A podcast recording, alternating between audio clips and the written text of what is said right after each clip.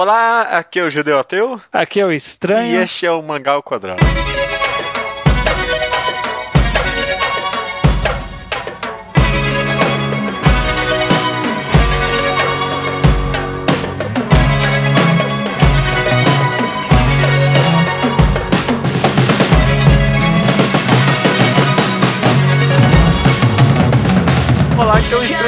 Estamos aqui em mais um Mangá ao Quadrado. Tudo bem com você? Tudo bem, tudo bem com você? Tudo bem também. Agora sim, de fato, voltando à rotina, né? Programa padrão. Não tem convidado, não tem, não tem tema normal fag, não tem videogame. É, é só nós mesmo, né? Exatamente. Ele volta às origens. De volta às origens.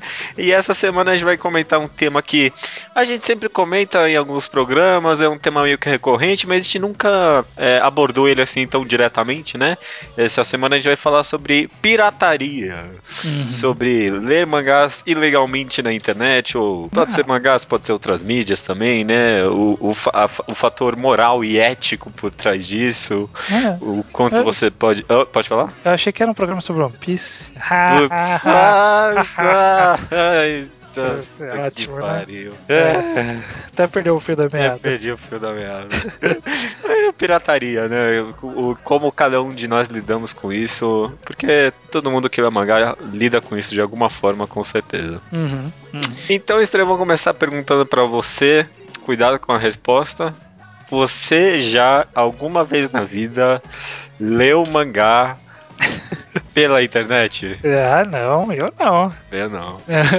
Mas eu tenho vários amigos que já leram, então eu vou falar durante esse programa baseado na experiência deles. Exatamente, exatamente. Eu, eu nunca fiz, mas conheço muita gente. Eles me contaram, deram um primo meu. um primo meu. Amigo de um primo meu. É, ele já, já leu muita coisa ilegal, já fez, já fez muita coisa ilegalmente relativa a direitos autorais, na verdade, né? Não Entendi. só leu mangá. Aham, Eu já ouvi falar de uns tais torrents, essas coisas também, mas é, também. Eu dei uma pesquisada, mas eu não entendi muito bem como que funciona. Né? Aham, não aham, sei é. se eu vou conseguir ajudar. Primeiro, definir, vamos definir rapidamente o que é pirataria, porque vai que alguém não sabe. Pirataria é quando você faz o uso, obtém ilegalmente Aham. algo que tem direito autoral pertencente a uma outra pessoa e que não está disponibilizado para você esse produto, esse produto normalmente de arte, né, um- ou mesmo um software. Qualquer produção criativa, em geral, É, né? Qualquer produção criativa que você se apropria sem pagar o, o seu responsável ou sem ele te permitir que você se aproprie de graça, isso é uma pirataria. Aham, aham, é, é. Direitos autorais é exatamente apropriado a criações criativas. Se você qualquer outra coisa, tipo, sei lá, patente ou trademark, que ela já, já é outro esquema. Agora, para Uhum. criações, a gente tem as leis de direitos autorais. Eu, eu tentei pesquisar um pouco, aliás, sobre direitos autorais, como no, no Japão, sobre como funciona no Japão, tem é, não tem muita informação assim. Até eu achei até um textinho assim, mas aparentemente na maioria do mundo, na verdade, não parece que não funciona muito diferente assim, né? É, é, existem alguns tratados, Uhum. acho que o principal dele é um órgão do que hoje em dia é da ONU, né, não nacional ONU, mas virou um órgão da ONU, que é o PI, Organização Mundial de Propriedade Intelectual. Exato. Em, em inglês é WIPO, W-I-P-O, que ele fez, tem alguns tratados que ele definiu sobre como deve se fazer a proteção da propriedade intelectual, né? Sobre como devem ser resguardados os direitos, como deveria ser a distribuição, esse tipo de coisa. Uhum. E aí os países que assinaram esses tratados, que é a grande maioria, Uhum. é, eles meio Deveriam. é, e- eles meio que têm leis que co- cobrem o que o tratado propõe, né? Então É. o Brasil tem lei de direito autoral. Parece, na verdade, que a lei brasileira é um pouquinho atrasada comparado aos dos outros países. Porque nem gente- aqui, por exemplo, você não pode usar criações de direitos autorais para uso educativo, por exemplo. Numa Uhum. sala de aula, você não pode reproduzir filmes é, com propósito educativo. Isso aí, tipo, meio que, teoricamente, é, dificulta o acesso da cultura a algumas pessoas. Uhum, é. Eu não, eu não sei, eu não sou inteirado muito na lei, porque eu até, até tentei dar uma lida, mas é muita coisa. É, né? muito, é difícil, é bem complexo as leis de direitos autorais, viu? É. É, difícil de entender até. É, mas de qualquer forma, em teoria, o Japão e o Brasil ele tem leis semelhantes, né? Aham. Eu É, até dei uma pesquisada para ver se eu descobri alguma coisa relativo a como funciona quando eu quebro a, o direito autoral de outro país, né? Tipo, não, não está registrado no Brasil essa coisa, por exemplo, sei lá, um filme que não está registrado no Brasil. Você está quebrando. Se eu tô quebrando o direito autoral, como que funciona? Se, tipo, eles me processam, se eles têm que, pelas leis do nosso país, vir ter um, uma representação aqui para poder nos processar. É uma, eu não sei como é, funciona. É uma boa pergunta. Eu, teoricamente, até onde eu entendo, eu tô chutando alto aqui, mas até onde eu entendo, é, tanto um japonês não pode ba baixar legalmente um filme brasileiro, tanto quanto nós não podemos baixar legalmente um filme japonês, porque a gente já tá parte desse mesmo acordo internacional. Agora, como seria o processo, eu acho que, tipo, teoricamente, o próprio governo brasileiro deveria te processar, tá ligado? Uhum. Seria, tipo, uma, uma, você tá infringindo leis nacionais, no caso. É, eu acho que eles devem fazer uma denúncia para o Ministério Público, é. alguma coisa, falando, ó, tal pessoa está cometendo isso, então faça, tome uma providência. Eu, eu acho que é isso, eu não sei exatamente como que funciona. De qualquer forma, então a gente existem as, é. as leis para proteger. O... Não, tamo, não tem desculpa, esses nossos amigos aí estão cometendo crime, né? Exatamente. Exatamente. A questão é que isso é um crime, é caracteriza um crime no Brasil, pelo menos, e no Japão, nos Estados Unidos, a grande maioria dos países, eu não, eu não sei quais não estão, mas eu chuto que é, sei lá, Tanzânia, é, Papua Nova Guiné, esses caras não devem estar, mas... A Suécia tem leis bem liberais para isso, né? É, é por isso que o Pirate Bay tem os servidores deles ficam na Suécia porque hum, eles é verdade. liberais para isso. Eles devem ter algum, alguma brecha semântica na lei, sabe? É. é sempre assim, sabe? Tipo, a lei é meio vaga, então permite que. Mas é porque o Pirate Bay também sobrevive na questão. Do... Eu, eu acho que não é a lei do direito autoral que mantém o Pirate Bay vivo. Deve ser alguma lei criminal, que, tipo, eles não possuem os arquivos que estão ah, sendo pirateados. Tá, é, pode ser, pode ser que tenha isso, sim. É, essa é a desculpa deles. Eles sempre falam, a gente não possui nenhum arquivo que está sendo pirateado, sabe? Não, não tá uhum. com a gente, não é a gente que tem que prender. É, tá certo. É, também não tenho certeza disso, eu tô, tô, falando como leigo. É, a gente é meio leigo nesse assunto mesmo, mas é. Pelo menos na parte da lei, né? É, pelo menos na parte jurídica, né? Exatamente. Mas somos consumidores, quer dizer, meus amigos são consumidores de produtos originados de pirataria, né? Alguém vai lá e escaneia o mangá a tradução do mangá feito por um fã e disponibilizada para mim na internet, que eu vou lá abaixo ou vejo online e leio. Isso é um, configura um crime, um crime penal. Eu seria preso, eu deveria ser, eu não sei se seria preso ou pagaria uma multa, mas existem implicações jurídicas que eu de, que todo mundo que comete deveria estar pagando. Aliás, lá no Japão parece que eles estão sendo cada vez mais rígidos, né, com as leis penais para esse tipo de pirataria. Uhum. Aqui, aqui no Brasil eu nunca ouvi falar de alguém ser preso por conta de pirataria, mas lá no Japão vira e mexe, aparece aí 27 pessoas presas uhum. por conta de pirataria, não sei o que das é. contas. É que no Brasil existe mais a pirataria, tipo, reprodução de DVD, por exemplo, né? Ah, Isso é, acaba camelô. prendendo camelô, esse tipo de coisa, também uhum. faz parte da pirataria. É que essa parte, é, essa parte específica de filme, né? Tipo, colocar um filme, a pessoa que, que por exemplo, upou o filme do Wolverine lá, ah. O cara caçaram ele, acharam ele e. A FBI, mano, foi, foi tensa essa. Eu lembro disso. Pois é. E no Japão eles estão fazendo um pouco disso com o mangá também, né? Tô pegando meio pesado com quem disponibiliza scans, por isso que normalmente os scanlators, tipo, as pessoas que fazem scans no Japão, eles escaneiam a revista e vendem privadamente, sabe? Tipo, eles não colocam publicamente na internet, eles mandam, sei lá, por e-mail, sabe? Tipo, uma coisa não rastreável. Não tá Entendi. num site hospedado no nome de alguém. Sabe? É. Eu mando pra alguém específico, pra uma eu pessoa. Não, eu nunca soube muito bem como é que funcionava, eh, quem fornecia exatamente as, as RAWs, né? Os, uhum. os, os scans para as pessoas.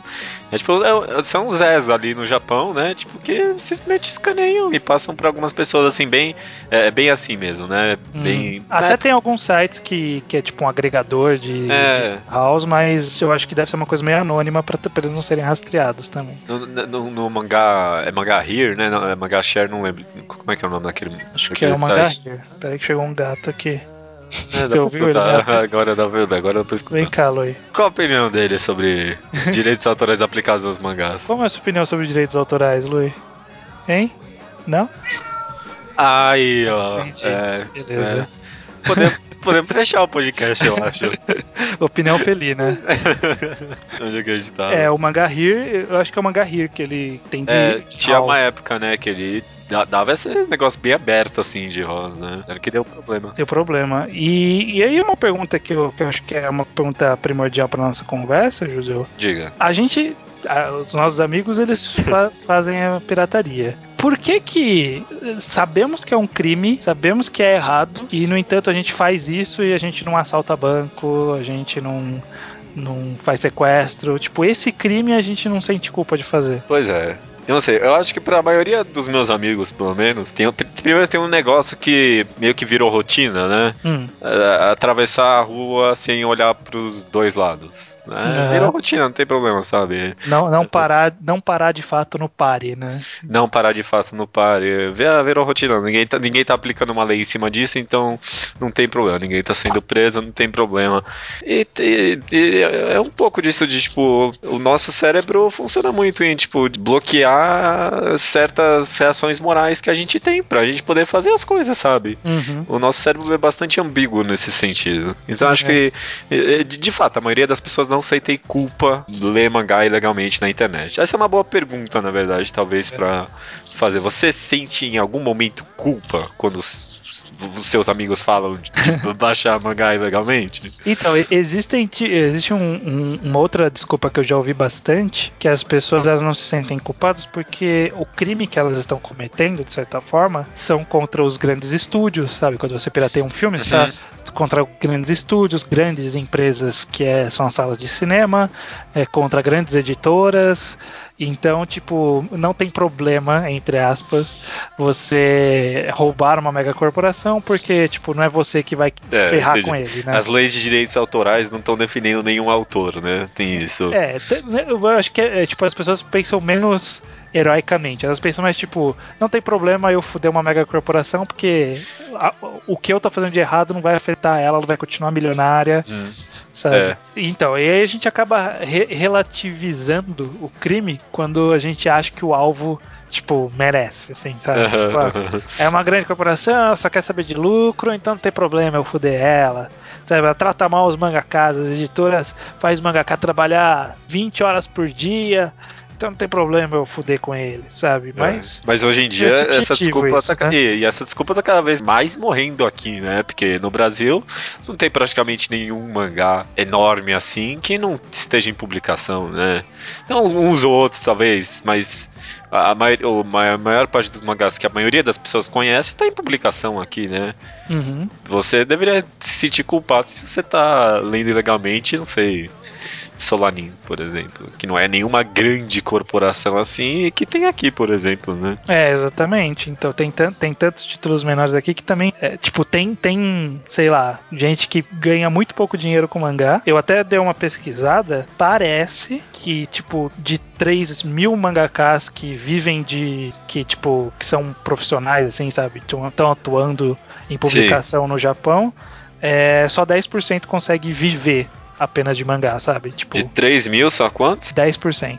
Caraca, eu, eu peguei alguns dados aqui também. Eu, é, pra mim, eu, eu, eu queria ver quanto os eu... mangakas ganhavam por ano. É que esse negócio que eu peguei foi do, de, um, de um artigo da o MPI, da Organização Mundial da Propriedade ah, tá. Intelectual. É uma matéria que eles fizeram sobre o, o boom dos mangás, sabe? Tipo, da pirataria e tal. Eles estão falando da pirataria lá também. É, o meu dado não é tão confiável aqui, é de um fórum na internet. Mas, pelo jeito, os 100 mangakas que mais vendem ganham em média é, 85 mil dólares por ano. Uhum. E os é, 3 mil restantes, eu não lembro quantos mais tinham em publicação, ganham em média todos, os, todos os outros ganham em média 3 mil dólares por ano. Por ano? É, por, digo, por mês, por mês, é, por ah, mês, desculpa. Por mês. É, Mas é em então, média, né? Então, em tipo, média, então, não, os pensa. Os primeiros devem ganhar muito mais. Esses são os 3 mil, dos 2 mil pra baixo já deve ser bem, bem menos de 3 mil, né? Exatamente, a maioria tem que viver naquele estilo que a gente citou no, na profissão mangaka, né? Tem que viver naquele estilo de fazendo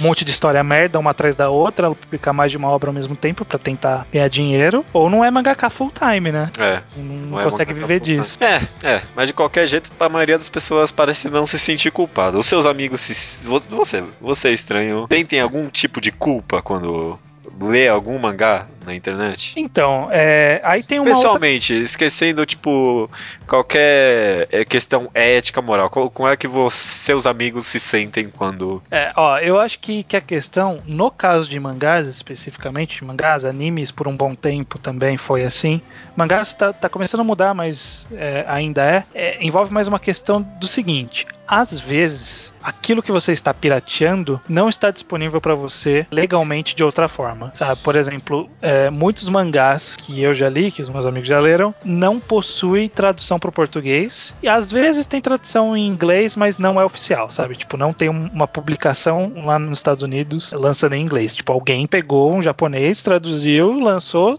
em inglês e só em inglês só tem na internet, sabe? E legalmente só tem legalmente na internet. Eu não sei japonês. Então, nesse caso, é, eu fico meio dividido porque eu acho que nesse caso não é danoso. Não é mas, danoso, né? Mas ele pode ser danoso no futuro se um dia vier a ter uma publicação, sabe? É, é, é, é, é bom. É, é uma faca de dois gumes. É, porque de dois gumos de novo. Uhum. uma faca de gumo ao gumo. É. Porque, tipo, é, é, ele pode ser. Ele tem esses dois fatores. É, eu não me sinto culpado porque não tem aqui e provavelmente não vai ter por um bom tempo. E tem esse outro lado de que se um dia entrar em, em publicação pode ser danoso, mas tem esse outro lado, né, cara? De que, tipo, pode ser que nunca entre em publicação se não tiver isso para começo de conversa, né? Uhum. Que não tem esse público em potencial para trazer isso um dia, né? É, eu, que você não teria acesso de nenhuma outra forma não se aprendendo japonês. É legalmente, né? Você não ia ter acesso de nenhuma outra forma. Quando anunciaram Hoshino Samidare, eu, no Twitter o pessoal urrou pra caramba, mano. Chegou a entrar lá nos Trending Topics, lá, sei lá o que das contas, e, e foi bem. Foi, foi emocionante lá no Twitter, pelo jeito. E quando é que uma obra dessa teria esse tipo de recepção se não tivesse.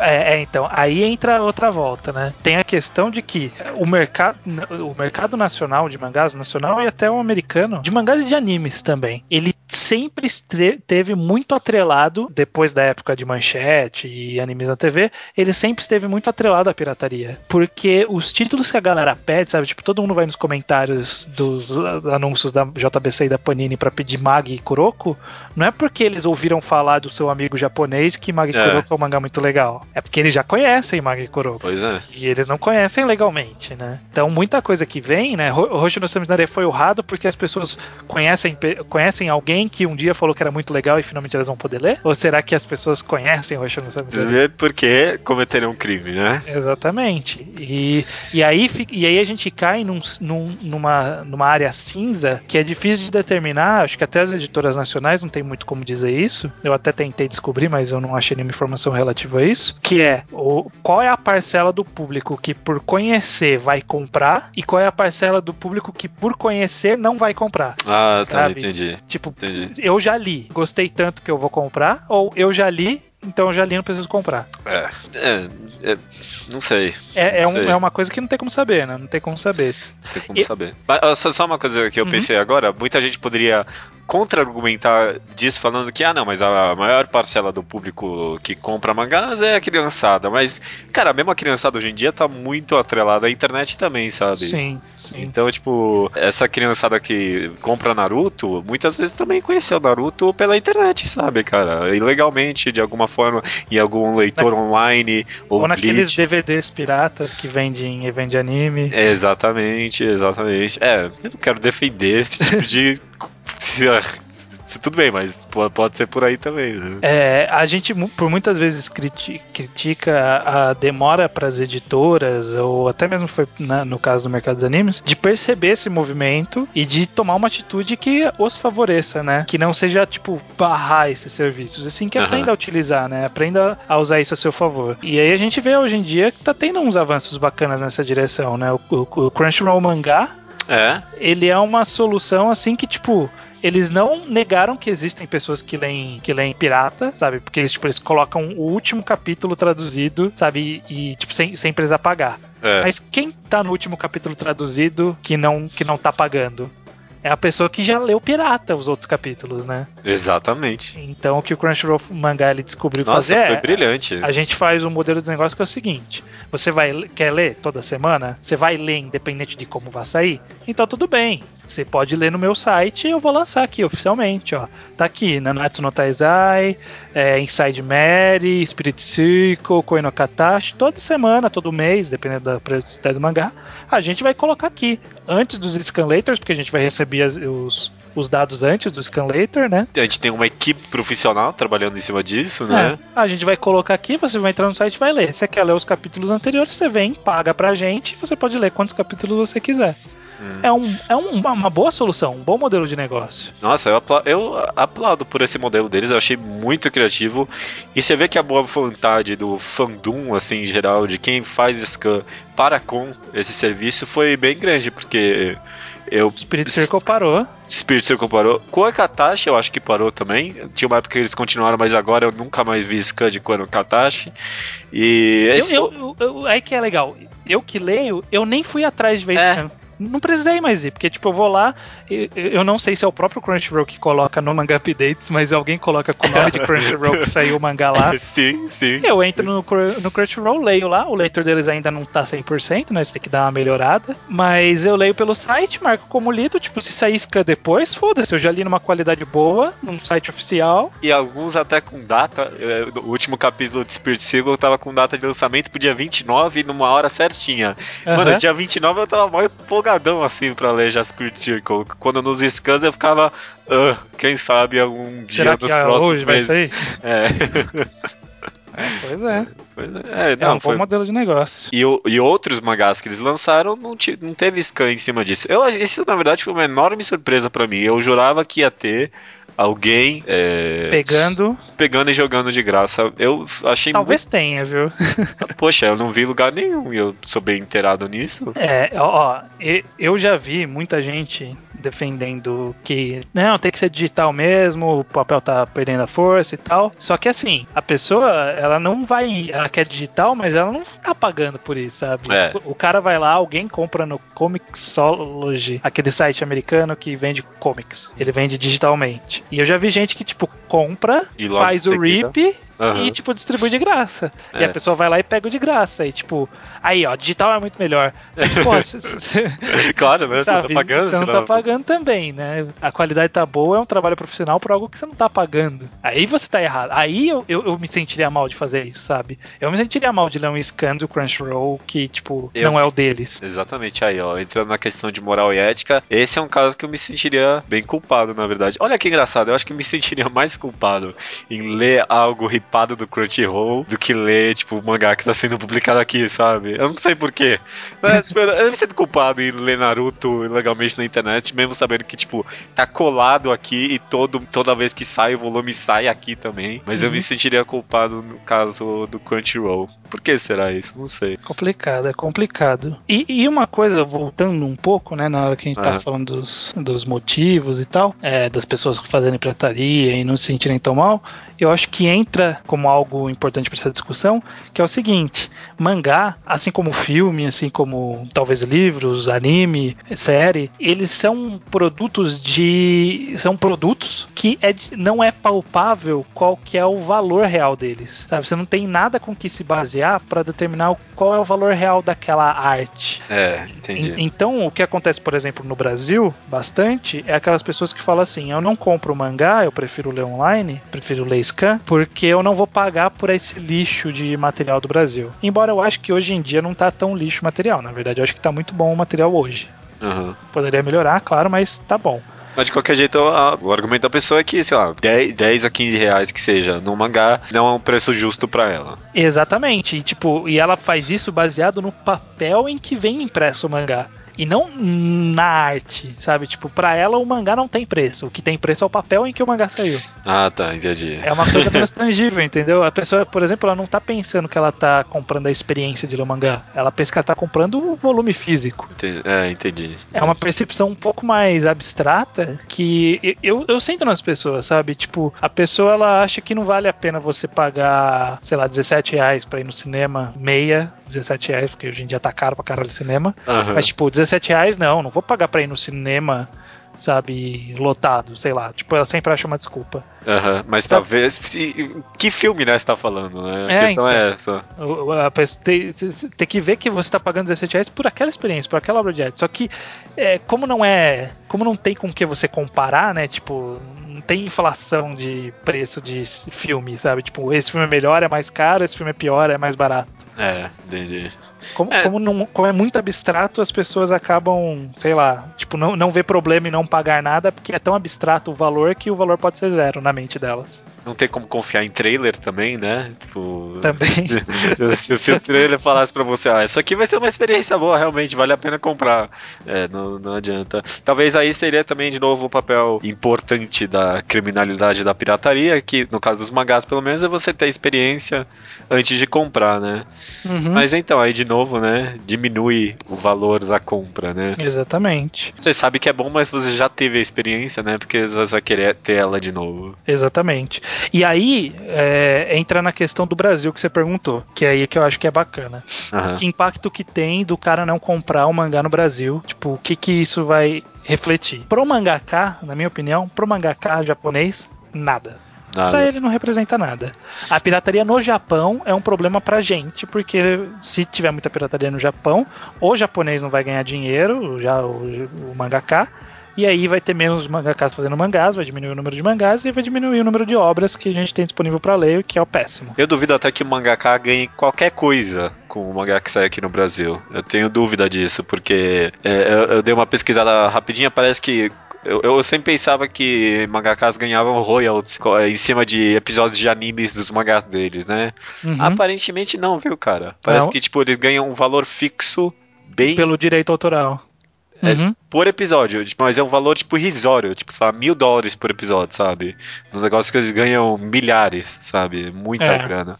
É, eu acho que é tipo um negócio assim. Eu quero, eu quero fazer um anime do seu mangá. Então eu vou te dar um valor X pelo, pelos direitos desse mangá. E aí esse valor X eu acho que vai variar de acordo com os episódios, né? Então, tipo, deve ter, deve ter algum cálculo aí que eu não sei como funciona por trás, mas, tipo, eu vou te pagar um valor X, o que eu ganhar com o anime é meu dinheiro. Tipo, você vai ganhar esse valor aqui. Com as editoras brasileiras eu acho que é a mesma coisa. Editora brasileira, americana.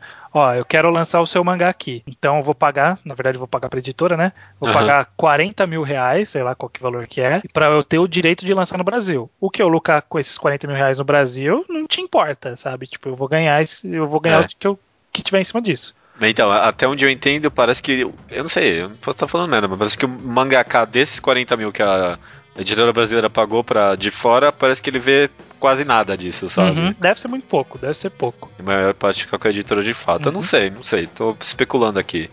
Mas. Independente de ser nada ou muito pouco, é irrisório. É irrisório para ele, com certeza. Até né? porque o percentual de vendas fora do Japão é irrisório é. perto do percentual de vendas no Japão. Não, pode Sabe, ter certeza. O que, que é. Que, que seja 10 mil, 20 mil é, volumes de One Piece que vende por, por volume. Comparado que com seja isso. Que, que é comparado milhões. com 2, bilho, 2 milhões, sabe? Quase é. 3 milhões. Nada, é irrisório. Nada, não é nada. Então, e, e aí, tipo, vem um percentual que, bem menor, né? É, ainda mais sendo que lá fora ele ganha 10% da capa e tudo mais, né? O valor que ele ganharia aqui.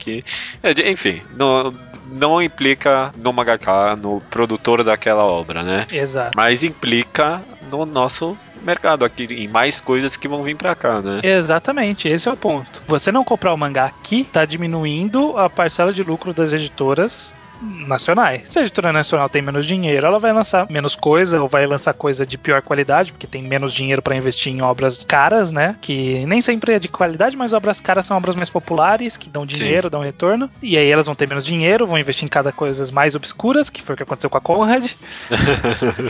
e uma hora elas podem quebrar. Que foi o que é. aconteceu com a Conrad. Se não tiver mais circulação, também não vão ter como fazer teste, né? Tentar trazer algumas coisas mais diferentes, investir em outros nichos. É. é. E aí a gente pode perder pro, pro egoísta, né? Porque vai ter o egoísta vai falar assim, mas não importa, se não lançar no Brasil, eu já li no do, do americano, já li o Scan, sabe? Tem sempre o egoísta que vai pensar assim: então não importa que as editoras nacionais quebrem, eu, tô, eu vou ter o material do mesmo jeito para ler. Só que tem, sei lá, Prophecy. Aí, a gente vai poder ler Prophecy e não e aí? Não tem. Vai esperar o resto da vida para alguém um dia fazer? Pois é, pois é. Porque, aí ó, toma aí, um bom exemplo mesmo, viu? Não tem nem nos Estados Unidos, nem na internet. E olha só, por conta da, do, do aumento do nosso mercado, a gente tá tendo algo aqui que não foi nem disponibilizado pela pirataria, né? Tipo, essa parte do programa pareceu meio nariz empinado, né? A gente não, eu não tô falando que a pirataria é tudo de ruim. A gente falou pontos positivos dela durante o programa, né? Sim, sim. É, é, o que a gente falou, é uma questão de tentar saber manejar, né? É, eu, eu acho que é, que é uma coisa mais subjetiva, sabe? Às vezes você. A, a culpa por você ler One Piece, Naruto, Toriko, Bleach toda semana, semanalmente, eu acho que acaba sendo menor, porque a gente sabe que até isso vir pro Brasil vai demorar tanto que você vai perder o timing e tal. Tipo, a gente é meio mimado, porque no passado a gente sempre esperou, sabe? É, uh -huh. é que agora a gente tem acesso e a gente quer correr. É tecnologia, acho, cara. Tecnologia, é, tecnologia, Eu acho que a falha é não ter um serviço brasileiro voltado para fazer alguma coisa igual o Crunchyroll Mangá tá fazendo. Que espero que o Crunchyroll Mangá venha pro Brasil, né? Porque o que a gente falou do Crunchyroll Mangá é só americano por enquanto. É, é tudo bem. Tem como pagar. É, exatamente. Mas é aquela questão, se você tá. Se, esses eu acho que a culpa é bem menor. Mas eu acho que, tipo, você lê total, sei lá, pegar para ler Ricardo no Go inteiro e você vai lá e baixa o Ricardo no Go inteiro, sabe? E a qualidade nem tá tão boa do scan. É, tá bem porcona. E tem completo no Brasil e não é difícil de achar e já saiu há algum tempo, então o preço de capa tá mais barato. É, mas é sabe? é meio carinho, né, também. Ainda é meio carinho, é bastante volume, mas mas, poxa, você está é, tá recebendo alguma coisa em troca. Acho que é, é, é que é, é meio complicado. abstrato. É, meio, é, é, complicado, mas é abstrato isso. Você, tipo, tá recebendo alguma coisa em troca. Você tem que oferecer algo por aquilo, né? É, o mundo é mas, é assim.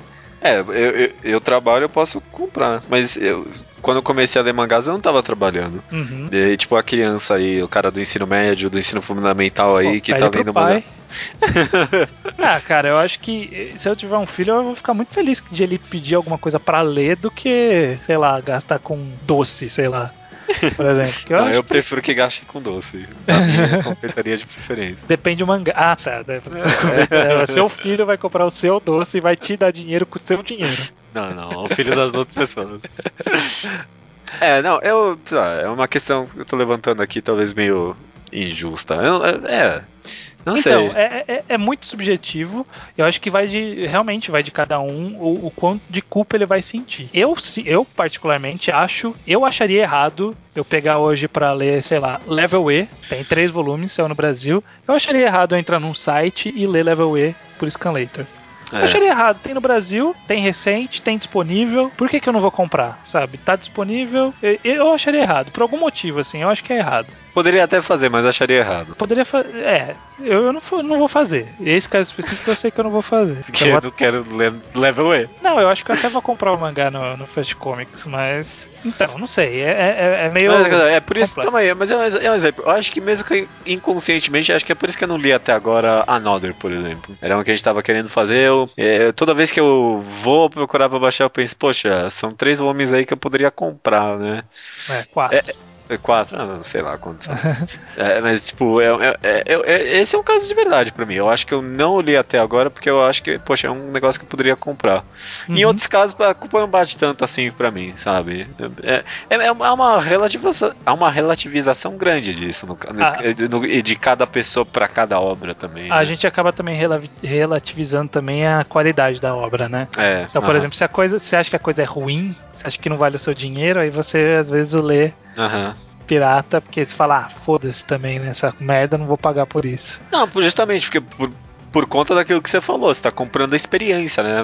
Você, às vezes você realmente simplesmente não acha que aquela experiência vale 10 a 15 reais, né? Uhum, uhum. Você não tá comprando papel. A gente tem essa mentalidade, que a gente tá comprando a experiência. É, e mais aí, é justo você boicotar o, o, o mangá ruim se você comprar o mangá bom. Aí é. que tá. Porque é tudo questão de movimento de mercado, né? Se você comprar o Prophecy, você vai estar tá mostrando para a editora japonesa, é, JBC, que o mangá do estilo do Prophecy vende, então eles vão trazer mangás com qualidade ou pegada similar. E se você não compra o, o Love Hina, você tá mostrando que essa merda que não vai vender aqui não mesmo. Não quero comprar essa merda, acho uma porcaria. Ou vai ter gente que vai ter vai comprar também, eles vão continuar fazendo.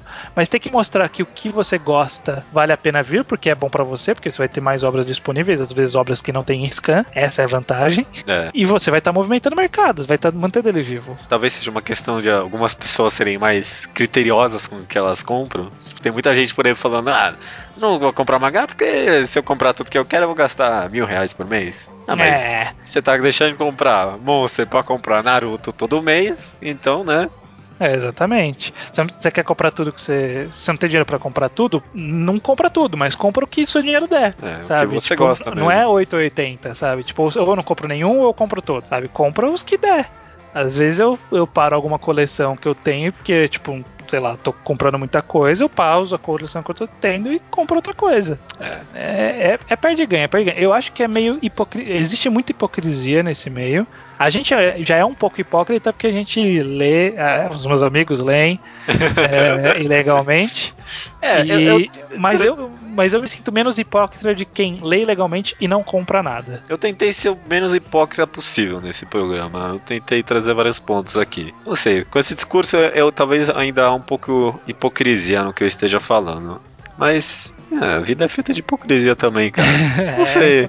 não sei. Eu não me sinto culpado em ler a maioria dos mangás que eu leio na internet. Hum. Não, não, me sinto. Eu, eu, eu, eu, vou continuar lendo provavelmente por um bom tempo até que tenha uma forma legal de fazer isso aí digitalmente. É. Mas eu compro alguns mangás também. É, é, isso aí que você falou, cara. É uma questão de perde e ganha. Você é. negocia com a sua própria ética moral. Mas eu acho que sua. Eu, na minha opinião pessoal, acho que sua ética devia lembrar mangás e tudo. Músicas, mangás, filmes são produtos e que se você estiver consumindo sem pagar nada, nada, nada, nada, você está sendo criminoso. Eu acho que, que minha mente diz também, por exemplo, só um último exemplo para fechar. Por exemplo, eu assino o Deezer, que é um programa de streaming de música que você paga e tem lá, ele tem biblioteca de bastante uma caralhada de músicas lá que você ouve, tipo, legalmente. Nossa, você o que os meus site. amigos te baixam de música ilegalmente é um negócio absurdo, cara.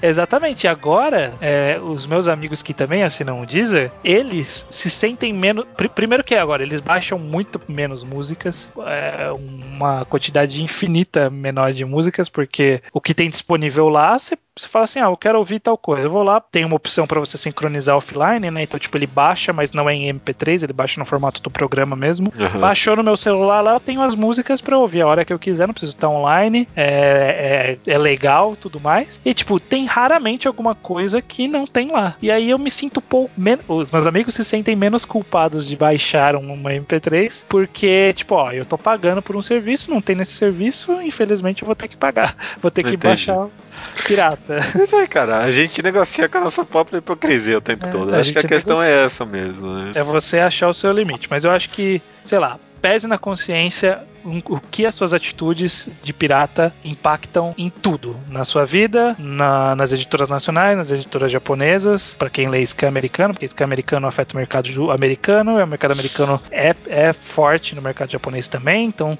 mesmo quem só lê Scan americano também dá problema. O, o, mercado brasileiro sofreu pouco, o mercado americano sofreu pra caralho com pirataria. Ah, é? Nem sabia disso não. Pra caralho. A, a Vertical contou uma vez um caso de que tinha um mangá que eles lançaram, eu não sei que mangá, não lembro que mangá que era. Mas a Vertical, a Vertical é uma editora americana que ela sempre conta tudo. né? o cara lá é boca aberta, mano. Não, cara não deixa conta... não. Aí ele falou assim: é, esse mangá aqui que a gente licenciou vendeu nada. Não passava de, tipo, sei lá, 200 unidades, sabe? Exceto o volume 3, que vendeu, sei lá, 800, que Porque era o volume que não tinha scan. Ai, que putaria. Aí falou, será que é coincidência, né? Lá nos Estados Unidos é muito mais divulgado essa cultura de scan e eles têm muito mais acesso porque todo mundo fala inglês lá. Uhum. Lá eles se fuderam mais. Aqui no Brasil se fodem menos as editoras. Aparentemente, né? Aparentemente, aparentemente tem um par de ganha, né? Tipo, ao mesmo tempo que ter scan é bom, ter scan é ruim, é um par de ganha. Uhum. Porque você conhece a obra pelo scan, mas você compra ou não compra pelo scan. Mas sei lá, quando com a sua mente, ouvinte, com a sua mente, pese o que, que suas decisões Pense de... nisso, pense, pense nisso. Pense nisso. Pese o que suas decisões eu não tô julgando. Um é, nem eu nem você estamos julgando ninguém aqui. Acho que é uma... Não, porque seria muito hipócrita eu falar é. que você está errado. Não. A, a, acho que a, a, conclusão do podcast é exatamente isso. P pense nisso. Negocie com a sua hipocrisia. E veja que você se sentiria bem. É. Importante você sentir bem com você mesmo. Não importa quantas pessoas você está fudendo. É, exatamente. Não importa quantos crimes você cometa. O importante é você estar bem com você mesmo. Mas de verdade, não, não, não esteja bem com você mesmo só hipocritamente. De verdade, assim, dentro da sua alma. Que você não sinta nada, não sinta culpa, não sinta nada.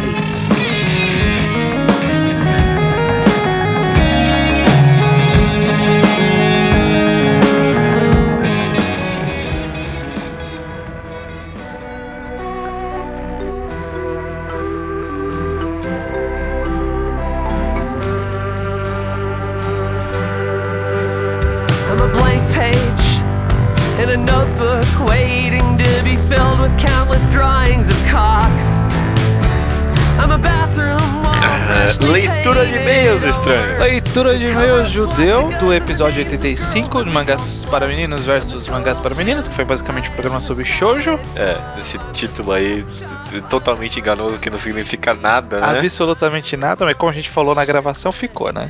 ficou, agora vai ser. E temos bastante mensagens essa semana, né, estranho? Bastante novidade. Primeiramente, você está aqui já ouvindo esse podcast, já ouviu até aqui, e você percebeu que estamos numa casa nova. Olha, Olha só, parabéns para nós, né? Juntamos blogs finalmente. Nossa, demorou tá. 85 programas. demorou demais. Deu trabalho, né? É, era, era, era muitas, com você fazer tudo. Era muitas decisões, muito. Foram muitas decisões. Ah, o blog ainda não está definitivo, pelo menos o endereço está definitivo, mas layout, é, disposição de tudo, alguns nomes talvez, não sei. Ainda não está nada definido, 100%. Mas, mas a, a, gente tem um nome bem bonito lá, né? Ao quadrado.do. Foda, não, é foda isso, vai. É legal, tá, tá muito... e é muito fácil de lembrar, né? Que você vai digitar no Google, no, na sua barra de navegador, é facinho. Já aparece. Tem, tem segredo. E Nossa, uma das novidades relativas também à mudança do endereço é que a gente também tem um e-mail bonito. Olha só, qual é o e-mail estranho que os próximos e-mails serão lidos? De onde é esses, esses e-mails é, aí? Os e-mails vão ser enviados, devem ser enviados para contato arroba ao quadrar.do. Olha aí. Que Lindo, profissional, cara. né? É, é outro nível, né? É um podcast de gente adulta fazendo um negócio sério, né? Exatamente, a profissional. Que se vocês mandarem pro e-mail antigo, a gente ainda vai ler, mas não mandem, tá? Não, mandem, mandem pro novo, porque vamos usar esse novo, né? Tá aí à toa. É, tá, tá bonito, vamos usar. E não é só isso que temos pra falar, então, né, Stan? Então, ó, tem blog novo, e-mail novo pra vocês, e pra comemorar todas essas novidades, toda essa junção, temos um incrível sorteio estranho. Olha aí, primeiro sorteio da história do Mangal Quadrado, olha aí. Sorteio, o que vamos sortear, estranho? Nós vamos sortear o volume 1 de Yokoku-han, o, o o novo da JBC, que saiu há pouco tempo atrás, né? Você foi anunciado no Flash Comics, então temos aqui um lançamento. Incrível, cara. Eu Incrível. quero participar desse, desse sorteio aí, porque eu não tenho ainda esse volume. Exatamente, ó. Então, a gente vai providenciar esse sorteio. Como que vai funcionar? A gente tem dois volumes para serem sorteados. Um para o Facebook e um para o Twitter. Uhum. Para o Facebook,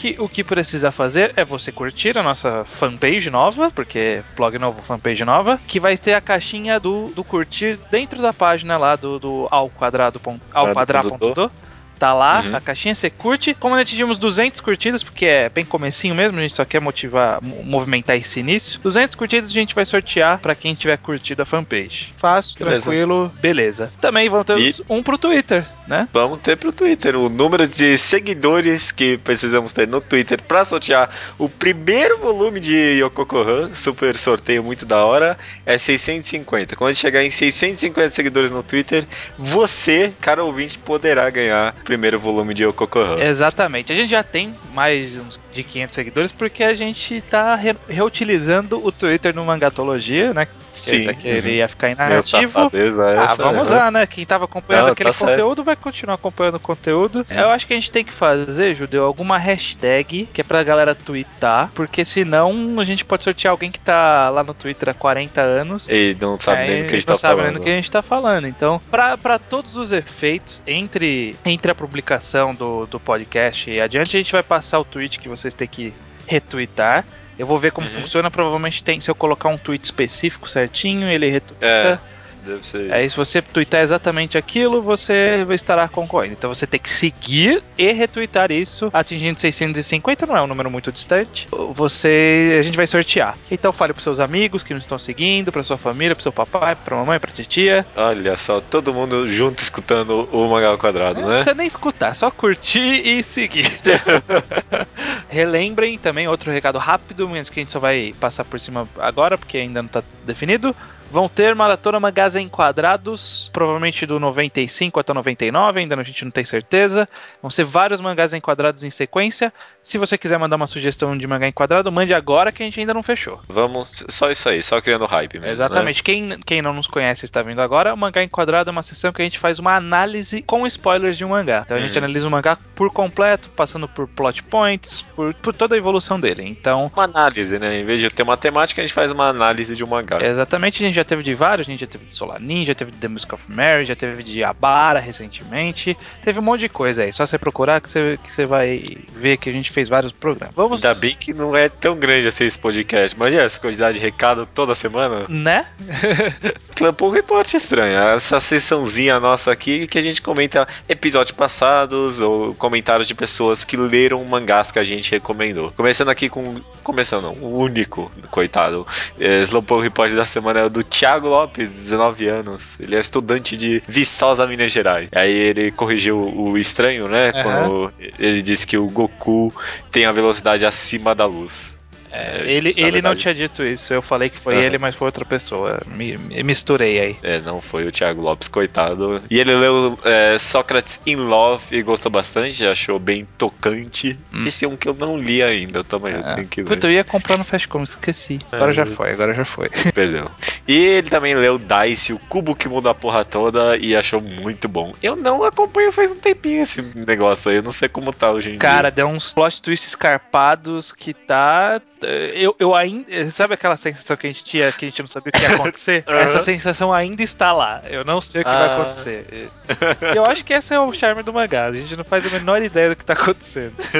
Pode ser, pode ser. Acho que eu vou votar então, deu, von- deu vontade agora. É, beleza, partindo então pros comentários, e-mails e tudo relativo a este último programa, que foi sobre Shoujo, com a participação da Gabriela Negro, Uhum. que fez um, foi uma participação que a galera, de forma geral, gostou bastante. E bom, Pois que é, ninguém, ninguém reclamou dela, ninguém né? reclamou, eu também gostei da participação dela, ela já Foi foi, bem divertido. já foi intimada a retornar, a gente vai achar um tema que vai encaixar pra ela, ela vai voltar sem dúvidas. Certeza, certeza. O primeiro comentário aqui que a gente tem é da Ines Barbuio, que eu Uhum. acho que eu já É, diz ela que a gente tá acertando. Diz ela que a gente tá acertando o nome, Tá certinho. acertando o nome dela. Ela comenta que não curte muitos xoxos, que foi um comentário bem padrão no, no programa, né? Várias pessoas falando que Aham. não gostavam de shoujo ou não liam. E ela comenta também: se for pra ler um romance água com açúcar, pego algo da coleção de romance da banca da minha mãe. É, romance de banca da minha mãe, né? É, É. É. Aqueles livrinhos, sabe? Sabrina. É, nossa, que merda. Ah, mas, mas dá pra ler um romance água com açúcar no mangá né? também, por que não, né? É. Se, se na mídia tem disponível, não precisa ir pra outra pra procurar mesmo uma experiência É, similar. Pra que sair dos mangás? Pra que sair dos mangás, né? Quer dizer, pode sair dos mangás, né? Mas não pra Sabrina, né? Não pra Sabrina. E ela também passa a dica que existem gravatas que já tem o nó pronto e tem o zíper, né? Que a gente comentou do programa passado. Eu, eu acho isso trapacear na vida. Eu acho isso Não, um Game não. Shark da vida. Puta, terrível, cara. Tenha o mínimo de orgulho próprio e faça o seu nó de gravata. Eu, eu já usei. Eu vou admitir, eu já usei gravata com nó e zíper quando eu tinha acho que 10 anos. Eu tive que ir em alguma cerimônia. Uhum. Mesmo naquela idade eu já me sentia um verme da vida usando É. aquele negócio. Tá errado. Você, é você errado. perdeu como ser humano na hora que você usa isso. Eu Levei três pontos na carteira, sabe? Carteirinha. Próximo comentário aqui da Lívia Sugihara. Ela falou que é Sugihara. É. É, Sugihara mesmo, né? Lívia Sugihara. Ela recomenda Sai no Koku Monogatari. E ela recomenda que, embora pareça um típico shoujo harem, a protagonista é uma menina que quer ser a primeira funcionária pública mulher em um império fictício. Caraca. Ela comenta que ela é independente, despachada, esperta, conseguindo muitas vezes vencer os vilões sem precisar ser, ser salva pelos rapazes. Hum, interessante. Uhum. Não parece ser tão ruim, não. Não, não, a arte tá bonitinha aqui, tá bacana. Beleza, fica uma boa recomendação aí. Recomendação. É, que ela continua falando que, quanto ao yaoi, recomendo o OVA Seikimatsu Darling, que, embora seja bem antigo, é engraçado, leve e meio que brinca com o princípio básico do gênero, o que passivo e o semi-ativo. A história se baseia no seguinte questionamento: e se dois homens se apaixonam, mas nenhum dos dois quer ser o o que? O lado passivo, né? Uhum. Interessante. Tô vendo aqui, ok, beleza. N- não não É, sei se nossa. eu vou ver, mas ok. Esse beleza aí, deixa eu ver o que, que é. Não, eu não tem nenhuma putaria. Claro, tem beijinho só. Beijinho não- fere ninguém, pô. Parece é, tão- tem umas imagens agressivas quando você vai rolando mais pra baixo, mas eu acho que. é, mas é assim com qualquer palavra que você coloca no Google Imagens. é, tá Você certo. desce mu- o suficiente, perde pudor. Fe- Perde, perde, perde o pudor, qualquer coisa. No e-mail do Thiago Lopes, que ele tinha mandado na Slowpoke Report, ele também comentou sobre o programa. Ele falou sobre o seguinte, ó, sobre não haver tanta variação no shoujo como no shonen. Acredito que o público mascul- masculino que se interessa por mangá seja bem maior que o feminino. Talvez por aí a variedade seja maior. Ainda assim, como a própria Gabriela disse, no shoujo também existem variedade entre as obras e acredito que essa regra vale para qualquer tipo de mídia e categoria. O problema é que a maioria dessas obras fica no underground e não descobrimos. Agora eu fiquei pensando, será que no Japão especificamente o público de quadrinhos seja maior, de fato, no masculino? Porque se você pensar em comics, pra mim é óbvio que o público masculino é maior. Uhum. Mas pra mangá... Agora, mangá lá no Japão eu não sei falar mesmo. Minha teoria é que o público leitor de mangá shou- shonen é maior do que o público leitor de mangá shoujo, independente de ser homem ou mulher. Ah, sim, Então não, eu, isso eu com acho certeza. que como lendo a, a, a demografia tem bastante gente, independente de ser homem ou mulher, eles seguem lógicas e clichês e tropes daquela demografia a- ad infinitum, porque é ela que dá dinheiro. Então por isso que gera mais, mais variação, porque a pessoa vai experimentando ali naquela demografia que faz sucesso. Enquanto aqui é, É. de nicho, já é de nicho mesmo, né? não tem muito o que experimentar. Não sei, acho que é mais proporção mesmo. É, não, mas de então, shonen. Às vezes é isso mesmo, às vezes só porque o shonen é maior, se especula de que a quantidade de leitor masculino, é, homem seja maior, mas às vezes não é de fato, né? É uma, uma pesquisa a ser feita aí. É isso aí, é exatamente isso. Próximo aqui é o Lemos que comenta que não teve boas experiências com shows, mas teve ótimas experiências com os Joseis. Eu também, viu? Ele recomenda aqui vários mangás, vou citar rapidamente: Once Again, Kabucha to Maionese. Nossa, ele diz aqui que é o Solanin para gurias. É, já falou uma vez. Shiki no Zenjitsu. É, achei, achei bacana esse daí. Ele é um volume único com vários one shot. E- É é, bom, né? bacaninha, é bacaninha. É um volume só, então não tem muito segredo. É, tem uns twists né? legais nos, nos one shots. Ele também recomenda Sakamichi no Apollo. Esse que teve um anime, o pessoal fala muito bem também. Uhum. Nodami Contabile e Kechonpa. Ele também recomenda alguns mangás de uma autora de yaoi chamada Est-en. Ele- Alguns deles são Udon no Ona Sono Otoko e Amatou ni Tsuki. E Golondrina, olha só. Golondrina é um que eu sempre via passando no Manga Updates e eu falava, acho que hoje eu vou ler, e nunca lia. É o nome de um pássaro também, porque eu joguei aqui no Google Imagens e só apareceu o pássaro. Golondrina tem a ver com touradas. Olha só! Aham. Fiquei curioso agora. É- é- tem uma arte que parece ser muito boa. Tá que eu abri as imagens aqui, 90% delas não tinha touro, então não é bem assim, né? Tão focado em tourada. Que isso, mano? Olha o volume. O volume é, é um cara. é um cara vestido de historiador, né? É, tá aí, tá, Tá aí. aí, né? Beleza. Mas a Kamishi no Apollo, a galera fala bem do, do mangá e do, e do anime, mas a maioria das pessoas que leram o mangá falam mal do final do anime. E quem não Ah, viu é? nenhum dos dois, quem não viu nenhum dos dois, tipo, só viu o anime e gosta do anime. Ah, tá. Então o mangá deve ser melhor. Eu vi um episódio episódio eu achei demorado o anime, mas eu acho que é porque meu problema é com o anime mesmo, não é com o Sakamichi. Não, não, mas esse anime tinha cara de ser enrolado mesmo. Mas ok, fica aí a, recomendação. Fica a dica. Hajime 800 discorda quando dizemos que não lançam shoujos bons no Brasil. É, diz que temos sim alguns shoujos bem decentes sendo publicados hoje em dia, como Maid Sama, já citado pela própria Gabriela. E além disso, publicação de três shoujos barra joseis com uma temática diferente do convencional, que são Yakumo. Realmente, Yakumo eu acho que é, é shoujo. Dizem que é legal, mas eu não li. Beck Uhum. Butler, que a Gabriela já corrigiu Sim. e falou que é, que é shonen. Que era Shonen no final dos contos. É um shonen apoioladinho. Aham. E Seven Ghost, que não vendeu muito bem, não sei, nunca vi, nunca vi uma caralho de uma pessoa falando sobre Seven Ghost. Nem. É, é, eu queria comentar isso aí. Quem leu Seven Ghost? É. O Hajime, O- com o certeza. Hajime, né? Não quero ofender, mas. É, tipo.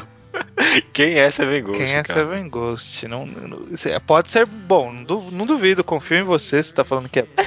É bom. É, ele disse que tem sabe. temática diferente do convencional, não que é bom. É, ok, tá. Matemática diferente convencional. Beleza. Você, quem Tudo quem bem. leu Seven Ghost, diz aí o que diabos é- tem em Seven Ghost, se é bom e se já terminou, né? Próximo, King Buddy Holey se lembrou de Y The Last Man, né? Why The Last Man. Ao ver a premissa de O, né, mais algumas pessoas se lembraram dessa HQ. Você já leu Why The Last Man? Não, eu sempre namoro os volumes quando eu vou comprar algum mangá, algum alguma outra comic. E eu sempre olho, mas eu vejo que tipo é mais de um volume, aí eu fico com preguiça de pesquisar qual que é a primeira, qual que é a última. Esse é o meu problema com a minha HQ. Eu acho que ela é meio. Ela é um pouco overrated por quem lê. E, tipo, era uma premissa que tipo, devia durar, tipo, um, dois volumes e o cara fica remoendo essa ideia que, tipo, cansa um pouco. Eu não, eu não gosto muito, não, dessa HQ. Acho meio fraco. Ok. O Aleph Luiz comenta que seu maior problema com shoujos é com a arte. Diz que, que 90% dos mangás do gênero são de regular ou ruim para baixo. Em relação à arte, não, não sei, não sei. Eu acho que a arte do shoujo ela tem uma cara bem específica. Eu não sei se eu consigo dizer que é bom ou ruim. Claro que tem É. variações de bom e ruim dentro desse padrão específico. Mas é que se você for jogar, por exemplo, ó, não tem cenário, é, realmente não tem. É, é parte da estética do, da, É, mas então, Quadrinho. justamente, é parte da estética do quadrinho. Eu não sei até que ponto é justo reclamar ou não da falta de cenário em shoujos. É. E quanto a character design, normalmente é bem legal, assim. Os, os autores são bem característicos e consistentes no desenho. Mas é essa a minha opinião. Ele cita também a falta de anatomia coesa. A anatomia não é bem, assim, um padrão de qualidade, mas tudo bem. É, é, já, já vi umas coisas bem escrotas mesmo. É. Mas é, Não, mas, tipo, é, é estética. Novamente, estética. Tipo, estética. Tá, Não, ninguém- em alguns casos não ninguém é nem tem os, estética. olhos- os olhos do tamanho que qualquer autor de mangá desenha, sabe? É, sim. O problema é se não é constante a anatomia. Então, tipo, se eu desenvolvi uma, uma anatomia que, tipo, tem um braço gigante, perna gigante, eu tenho que permanecer com essa anatomia. Tem que ser coerente. É, o menos coerente. Ao menos coerente, Tá certo. ok. É, excesso de fundos brancos, como a gente falou, frufru demais. É, frufru realmente é demais. Ele também fala sobre a falta de personagens masculinos bons em shoujo. É, então, isso eu achei é algo que não é tanto assim, não. Eu, a maioria dos shows que eu li tinha uns personagens masculinos tridimensionais, tanto quanto os femininos. É. Quando, quando tem personagens bons no mangá, tem personagens bons masculinos e femininos. Eu acho, eu acho. Eu, eu tenho uma, Eu acho. padrão é bem, bem superficial de shoujo e josei. Josei, é, a gente sabe que é bom, de forma geral. O shoujo que é, que é mais alvo de reclamação. Ele também reclama de romance enrolado, que eu também não gosto. E recomenda, re-recomenda, na verdade, porque a Uhum. Lobo Paranoico já recomendou o Immortal Rain, que é o Meteor Matuzelá, que eu tenho que ler também, tá na minha lista aqui faz um bom tempo e eu ainda não peguei pra ler. Ele até comentou lá, Aleph Luiz, que apesar de problema dos shoujos dele, esse é o mangá favorito dele. Olha, favorito. Aham, todos os tempos ele disse. Olha só. Criou um hype aqui pra mim até. Vou, vou ler Immortal Rain, se não for muito bom, vou reclamar com ele. É, pode reclamar. Ele, ele deixou aí no ar. E pra terminar aqui, o Equinócio. Eu sempre gosto de falar esse nome dele aí. que- é, Tem alguma, ve- alguma coisa a ver com Equinócios? Deve ser, né? Deve ser um Meu trocadilhozinho aí com o Equinócio. Eu duvido que o sei. sobrenome dele é Quinócio. Eu- Você não duvida? Duvido, né? Ah, tá. Eduardo Quinócio, não é? Tenho certeza que não. Tomara que seja. Ele fala que a Araigo Moto, que também tem um autor aí que integrou o grupo do 24, costumava dizer que romance entre garotos era uma maneira de tentar sub- subverter padrões tanto narrativos de estereótipos quanto sociais tabus. Ele aqui se referindo aos yaois, né? Eu, eu até vi esse, essa de, é, definição, não sei se foi exatamente dessa mulher, no livro do Paul Gravity, que eu usei também, aquele livro mangá lá, Entendendo os Comics é, Japoneses, quadrinhos japoneses, eu tenho esse livro e eu usei ele como uma base de anotações. Eu até tinha anotado sobre essa definição, mas no final não, não coube no podcast. É, mas ok, bacana que ele citou. É, dos surgimentos dos yaois que eu escutei lá no ShoujoCast lá das meninas, elas falavam que surgiu muito, na verdade, como uma vertente do Yuri que tinha na época. Porque o Yuri era o relacionamento lésbico romântico era, era algo que de fato acontecia nas escolas eh, de mulheres, de meninas lá no Japão, né? Tinha todo aquele aquele conceito de kuhai e senpai lá nas escolas entre meninas. E as autoras de shoujo meio que, tipo, deram uma empurrada isso pro yaoi. Tanto que, tipo, eram personagens desnecessariamente andrógenos, né? Justamente uhum. porque lembravam as meninas. E que elas quiseram inverter a questão. Interessante, uhum. interessante. Bacana. Queria que a, que a, mulher, a, Valéria repostasse os ShoujoCast, porque eu, eu fui procurar quando a gente foi gravar o podcast eu não consegui é, baixar. Tem alguns que não estão mais no ar. É uma pena. Vem, vem, isso, meninas, vem isso. Se algumas. Se alguém estiver ouvindo, né? Vê isso. E o Equinox também pergunta sobre podcast de Oyazumi Pum Pum com convidados e tudo mais. Vai rolar, né? Espero que role. Aguarde, aguarde. aguarde talvez aguarde. aí no futuro, não sei, né? Fiquem na Fica no talvez. Fiquem no talvez. Fique no é. talvez. E vamos para nossa maldição semanal. Nossa, agora é isso. Ninguém tem saco mais pra esse essa porra. Ah. É o que? 86, né? Olha, 86 significa você ser banido de um estabelecimento, como por exemplo um cassino. É tipo uma gíria. Uma gíria 86 significa que você é banido do, do cassino. O elemento é. 86. Mano, 86 foi o ano de fundação da Pixar. Ok. Programa Pixar, eu, eu aceito isso. Só, só pra terminar então, qual é o seu filme favorito da Pixar? Meu filme favorito da Pixar, Wally. Eu acho que eu também, viu? Wally é um filme bom pra caramba. Embora eu não goste muito da parte dos gordos, mas uh, o resto é tão bom que eu é, aceito. É, compensa, né? Compensa. A Pixar tem bastante disso, né? Tipo, tem uma parte muito foda e aí tem uma parte que é meio mais ou menos, mas que você releva porque é outra parte muito foda. Foi muito poético e lindo, né? Tudo bem, Up é então. exatamente isso. É, é o que eu tava pensando aqui também. Aquele começo mudo, né? Tudo muito legal, aí sabe os balões, nossa, muito foda, e depois, é, eu não quero saber muito isso mesmo. Mas tudo bem, já foi legal, né? É, foi, legal no começo, então vamos ver até o fim. Beleza, no programa Pixar. Pixar, bom.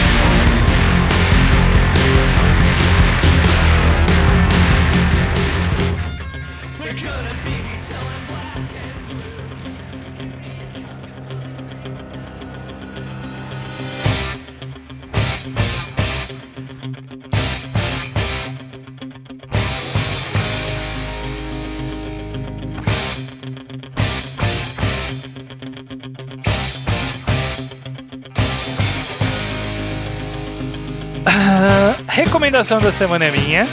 Beleza. Estranho, depois de muito tempo, vamos fazer a recomendação. Nem lembrava que eu ia recomendar. Não, ninguém precisa saber. Ninguém precisa saber. Direto ao ponto, com, com exatamente pregando sobre a hipocrisia deste programa, né? Que a gente comentou Nossa. bastante. é, Vamos recomendar uma obra eu, legal. Eu vou recomendar Ashita no Joy. Nossa, que surpresa! não, como se eu não tivesse te contado em off. É, Ashita no Joy é um mangá de boxe, foi escrito, né, por, há muito tempo atrás, foi escrito pelo Ikki Kajiwara e foi desenhado pelo Tetsuya Shiba. O Ikki Kajiwara as pessoas podem conhecer de outras obras como Kyojin no Hoshi, que foi um que também, eu acho que quem não conhece Ashita no não vai reconhecer de Kyojin no Hoshi. É, Mas ele, ele, fez muitos mangás clássicos como Kyojin no Hoshi, Ashita no Joy, fez Tiger Mask, fez Aito Makoto, fez um monte de coisa clássica. Ele é um autor clássico. E o Tetsuya Shiba, que é o artista, ele fez, deixa eu ver aqui na lista deles, tem alguma coisa que é digna de nota. Não, não tem nada que de grande nota. Então não importa o que ele fez. e é um mangá clássico da Shonen Magazine. Tem 20 volumes já terminados, é clássico de 1968. Caraca. É um, acho que talvez um dos mangás mais antigos que a gente recomendou aqui. Recentemente, olha a hipocrisia, os scans americanos terminaram o mangá. Uhum. E eu acho que aí, seguindo a minha linha de raciocínio do que, que eu me permito, o que, que eu não me permito, eu acho pouco provável de sair no Brasil. Sair em qualquer acho, lugar. Eu acho pouco provável de sair até nos Estados Unidos, sabe? Eu acho que é uma obra que ela é, tem um impacto social e artístico grande na história do Japão e da história do mangá e que a gente não vai ter acesso de outra forma, sabe? Não, não vai sair. Se sair um dia, eu juro que eu compro. Porque, porque é, aí vai o segundo motivo para eu recomendar. Eu estou lendo, não terminei de ler, estou exatamente na metade. É, a Shitono Joy é um, é um mangá que conta a história do Joy Abuki, que é um jovem que vivia na rua, né? Fugiu de um orfanato, estava vivendo na rua, encontrou um velho beberrão que estava vivendo na rua, que é um ex-pugilista e que vê no, no Joey brigão potencial para ele virar um pugilista. Só que o Joey é escroto pra caralho, ele tipo é bandidinho, malandrinho de rua, dá umas merda, ele vai parar na cadeia, sabe? Tipo, e o mangá começa na não começa não, mas tipo, o segundo volume já ele já tá na cadeia e grande parte do, do dessa primeira parte do mangá ele tá na cadeia, que é lá que se desenvolve a parte do pugilista do Joey. É um mangá clássico que todo mundo sabe o final. então, Sim. pelo menos já ouviu falar do final, já viu a última página clássica. Todo mundo sabe como termina, mas, cara, li metade e o negócio envelheceu muito bem. Cara, tem é? 50 anos, não, mais de 50 anos não, quase 50 anos, né? É, 68, quase 50. Quase 50 anos e o negócio ainda tem uma narrativa boa. Ele tem alguns problemas, algumas coisas que você olha e fala assim, é, isso aqui é de 1900, da década de 60, sabe? Tipo, uhum. tem foco em criancinha em algumas partes, sabe? Vem uns amiguinhos do Joey que, tipo, o autor eu acho que dá atenção demais para eles em algumas partes, que eu acho que não precisava, mas overall, a história, o ritmo narrativo, o arco dramático, o arco dramático da primeira parte, puta que pariu, cara. Terminei de ler, eu cheguei no primeiro plot twist mais. Plot twist não, né? Um plot point mais conhecido do mangá que eu não vou falar, quem conhece sabe o que, que é. Primeiro plot point que eu achei que, tipo, por eu saber o que, que era, pra mim tava de boa.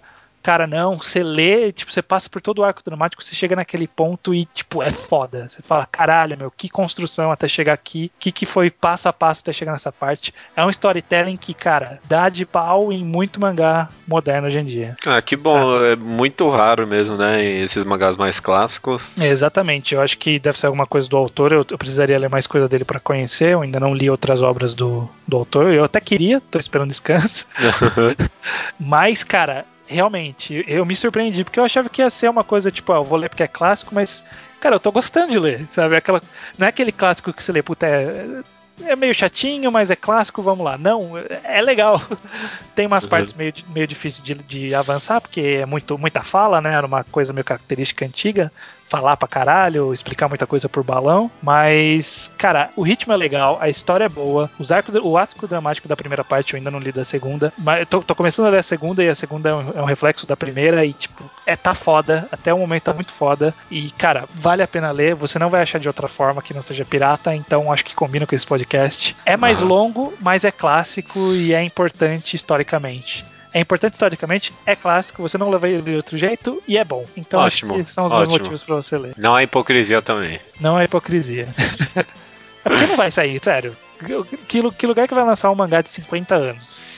É, não, e de boa aqui também que as leis de direitos autorais são muito expansivas. Tipo, mano, 70 anos depois da morte do autor é muita coisa, sabe? Exatamente. Até virar domínio público estrangeiro vai demorar. No... É, não, não dá pra você esperar. É, desculpa, já passou quase 50 anos depois da publicação, já, tinha, já ganhou o que tinha que ganhar com aquilo, né? Vamos é, ser justos. É, vamos lá, vamos lá. Então. Leiam a história de Oyabuki, pugilista, saiu das ruas, que foi ídolo da classe operária no Japão. Aham, uhum, é, é, tem isso. Tem todo um contexto social, político que é interessante. Eu acho que é legal você ler o mangá e ler o que ele impactou. Tem muito artigo por aí. E, puta, vai, vai com fé, porque é, esse é um clássico que eu, eu não faço ressalva. Eu fiz algumas ressalvas, mas, tipo, uhum, não faço grandes ressalvas. Beleza, cara. Beleza. Pode ir lá. Ashita no Joy. Beleza. É, ah, é? Nossa, até semana que vem, então? é, até semana que vem. Nossa, quase esqueci. A gente acabou o podcast. Tipo, tchau. Liga pra